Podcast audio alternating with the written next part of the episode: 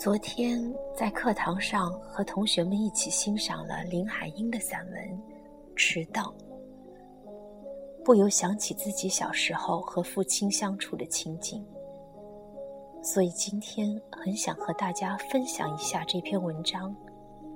也许你也能从中找到属于自己的童年记忆。我的父亲很疼我。但是他管教我很严，很严，很严。当我上小学一年级的时候，就有早晨赖在床上不起来的毛病。每天早晨醒来，看到阳光照到玻璃窗上了，我的心里就是一阵的愁，心想：已经这么晚了。等起来，洗脸、扎辫子、换制服，再走到学校去，准又是一进教室被老师批评。同学们的眼光会一个个的向你投过来。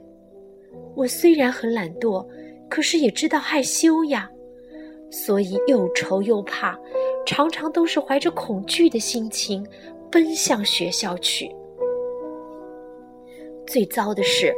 爸爸是不许小孩子上学乘车的，他才不管你晚不晚呢。有一天，从早晨就下起大雨，我醒来知道不早了，因为爸爸已经在吃早点了。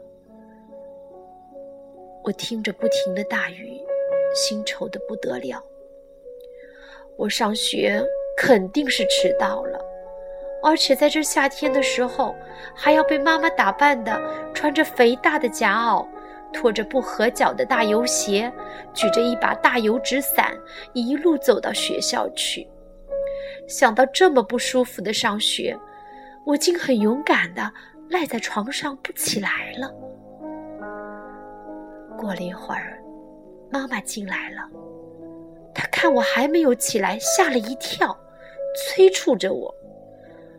但是我皱紧了眉头，低声向妈哀求说：“妈妈，今天已经晚了，我就不要去上学了吧。”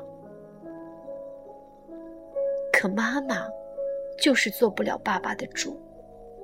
当他转身出去，爸爸就进来了。他瘦瘦高高的，站到床前来，瞪着我：“怎么不起来？快起，快起！”晚了，爸爸。我硬着头皮说：“晚也得去，怎么可以逃学？”起，一个字的命令最可怕。但是我怎么了？居然有勇气不挪动，把气急了，一下把我从床上拖起来，我的眼泪就流了出来。把左看右看，结果从桌上抄起一把鸡毛掸子，倒转来拿，藤鞭子在空中一抡，就发出咻咻的声音。我挨打了。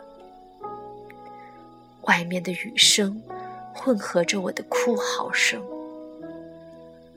最后，我像是一只狼狈的小狗，被宋妈抱上了洋车。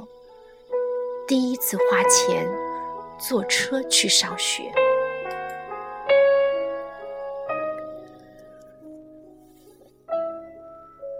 虽然我迟到了，但是老师并没有罚我站，这是因为下雨天可以原谅的缘故。